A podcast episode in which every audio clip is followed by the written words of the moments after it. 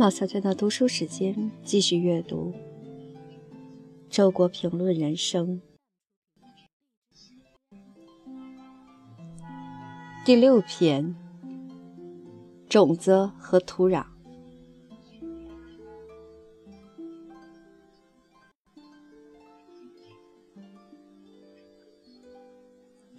耶稣站在一条船上，向聚集在岸上的众人讲撒种的比喻。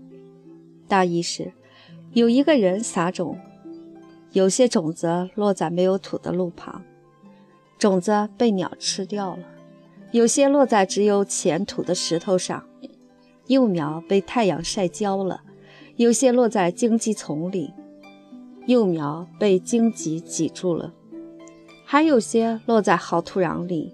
终于长大结实，得到了好收成。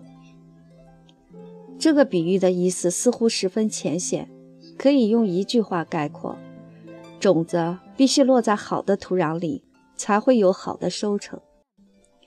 按照耶稣随后向门徒的解释，含义要复杂一些，每个能指都有隐意。例如。种子指天国的信息，没有土的路旁指听不明白的人；只有前途的石头只立刻接受但领悟不深的人。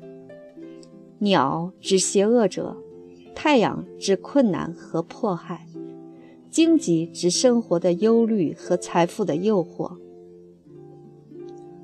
好土壤只有深刻领悟的人。不过。基本意思仍不外乎是：信仰的种子唯有在好的心灵土壤中才能成功的生长。首先，应该肯定一个事实：在人类的精神土地的上空，不乏好的种子。那撒种的人，也许是神、大自然的精灵、古老大地上的民族之魂，也许是创造了伟大精神作品的先哲和天才。这些种子的确有数不清的敌人，包括外界的邪恶和苦难，以及我们心中的杂念和贪欲。然而，最关键的还是我们内在的悟性。唯有对于适宜的土壤来说，一颗种子才能作为种子而存在。再好的种子落在顽石上，也只能成为鸟的食粮。落在浅土上，也只能长成一株枯苗。对于心灵麻木的人来说，一切神圣的启示和伟大的创造都等于不存在。基于这一认识，我相信，不论时代怎样，一个人都可以获得精神生长的必要资源，因为只要你的心灵土壤足够肥沃。那些神圣和伟大的种子对于你就始终是存在着的，所以，如果你自己随波逐流，你就不要怨怪这是一个没有信仰的时代了吧；如果你自己见利忘义，你就不要怨怪这是一个道德沦丧的时代了吧；如果你自己志大才疏，你就不要怨怪这是一个精神平庸的时代了吧。如果你的心灵一片荒芜，寸草不长，你就不要怨怪害鸟啄走了你的种子，毒日考教了你的幼苗了吧？那么，一个人有没有好的心灵土壤，究竟取决于什么呢？我推测，一个人的精神疆土的极限，心灵土质的特异类型，很可能是由于天赋的因素决定的。因此，譬如说，像歌德和贝多芬那样的古木参天的原始森林般的精神世界，或者像王尔德和波德莱尔那样的奇花怒放的精巧园艺般的精神世界，绝非一般人凭努力就能够达到的。但是，心灵土壤的肥瘠不会是天生的，不管上天赐给你多少土地。它们只成为良田沃土，还是荒田瘠土，这多半取决于你自己。所以，我们每一个人都应当留心开垦自己的心灵土壤，让落在其上的好种子得以生根开花，在自己的内心培育出一片美丽的果园。谁知道呢？说不定我们自己结出的果实，又会成为新的种子，落在别的适宜的土壤上，而我们自己在无意中也成了新的撒种人类。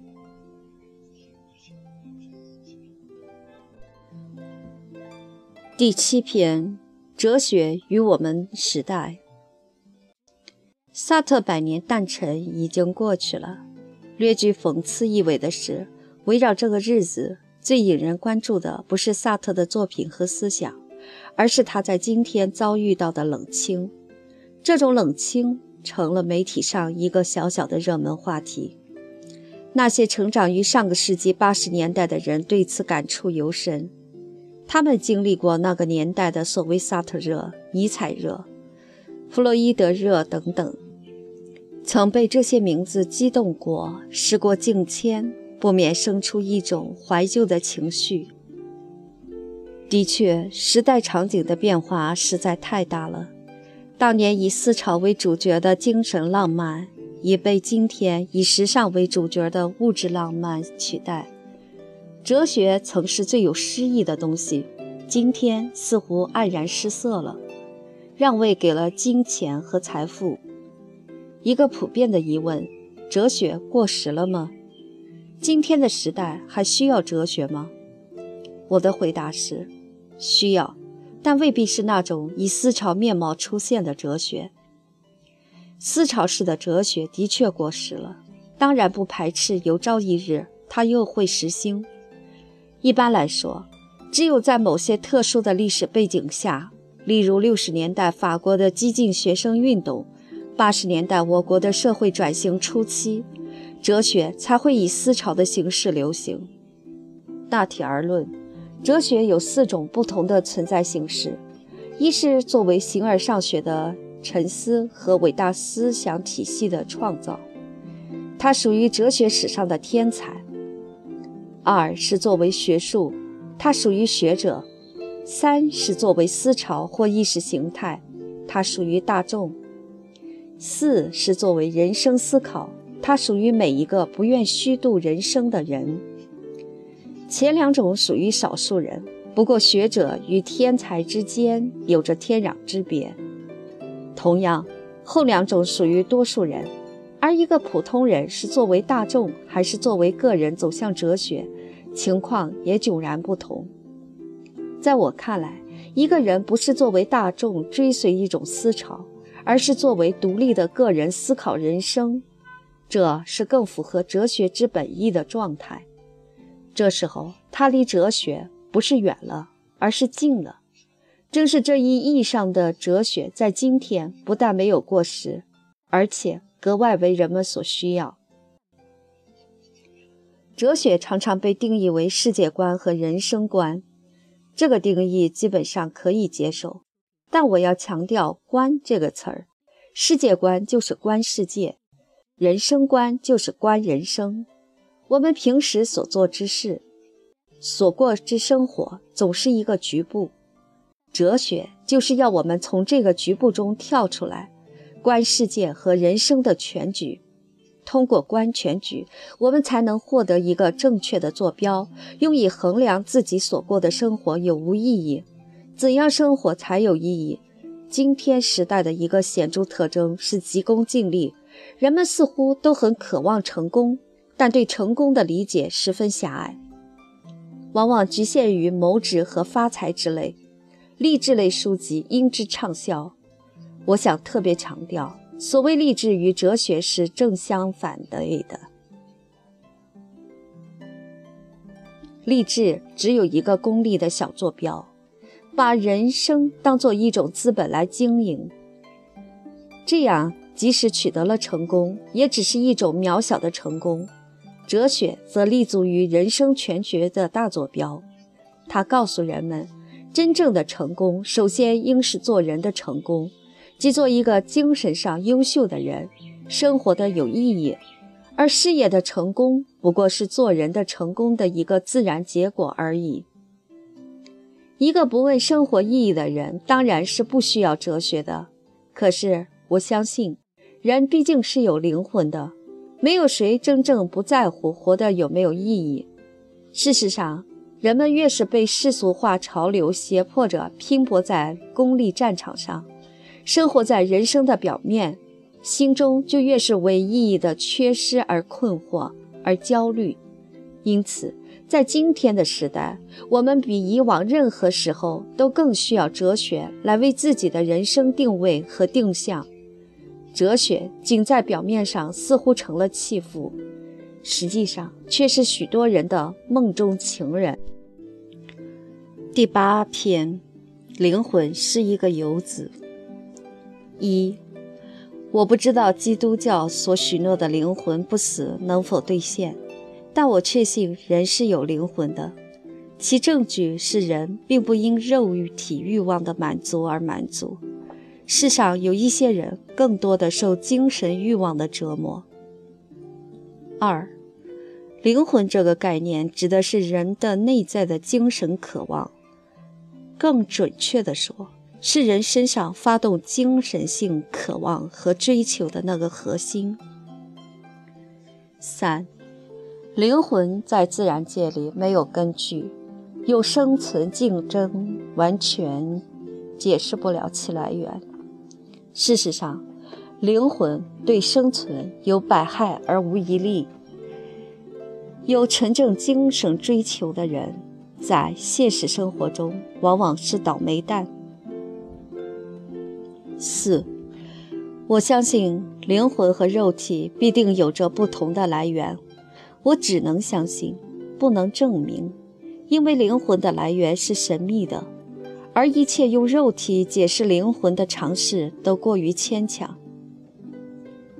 五，有时候我想，人的肉体是相似的，由同样的物质组成，服从着同样的生物学法则，唯有灵魂的不同，才造成了人与人之间的巨大差异。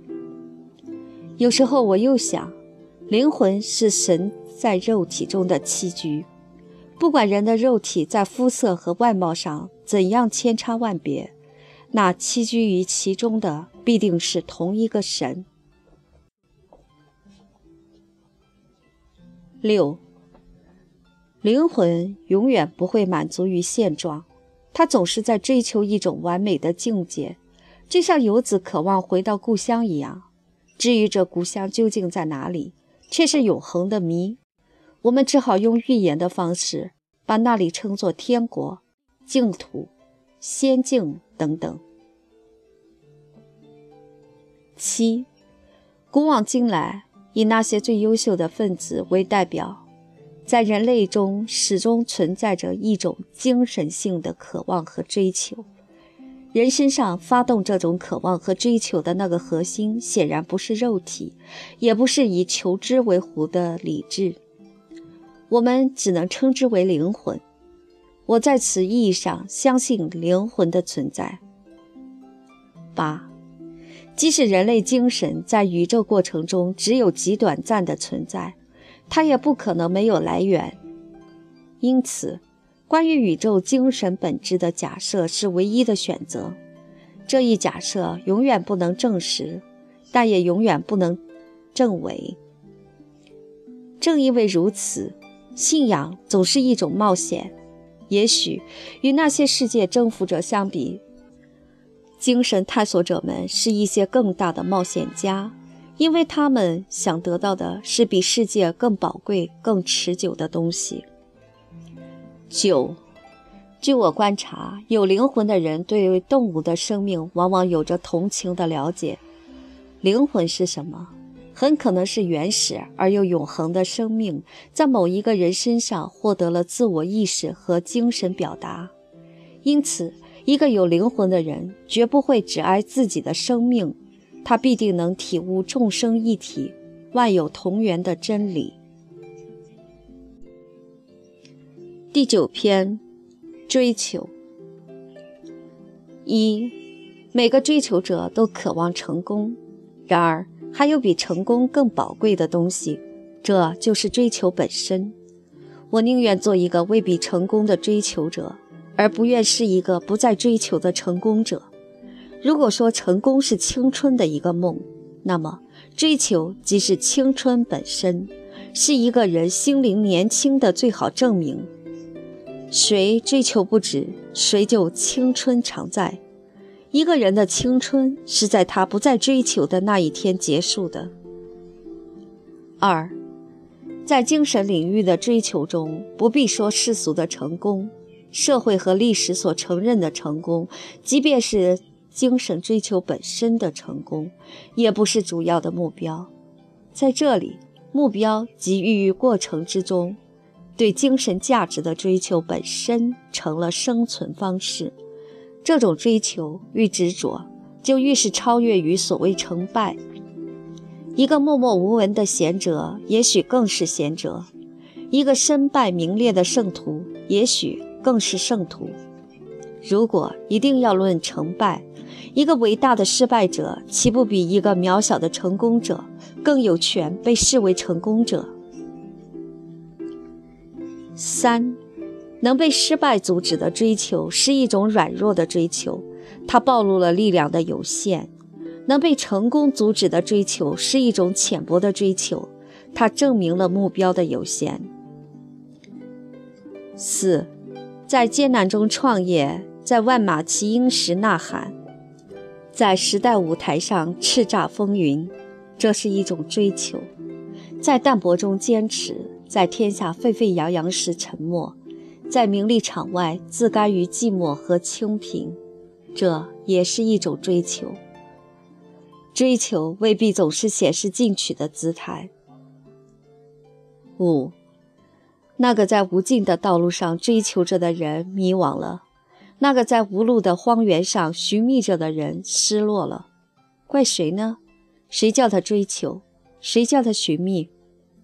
无所追求和寻觅的人们，绝不会有迷惘感和失落感，他们活得明智而充实。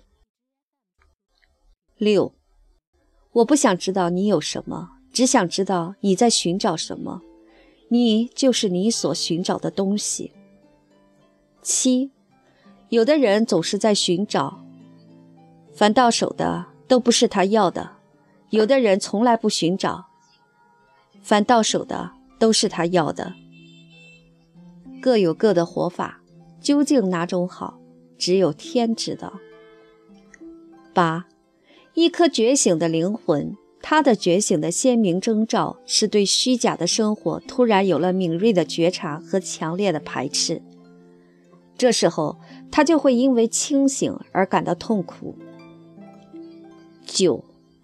如果没有追求的激情在事前铺张，怀念的惆怅在事后演绎，直接的拥有必定是十分枯燥的。事实上，怀念和追求构成了我们的精神生活的基本内容。十，一个人的灵魂不安于有生有灭的肉身生活的限制，寻求超越的途径。不管他的寻求有无结果，寻求本身已经使他和肉身生活保持了一个距离，这个距离便是他的自由，他的收获。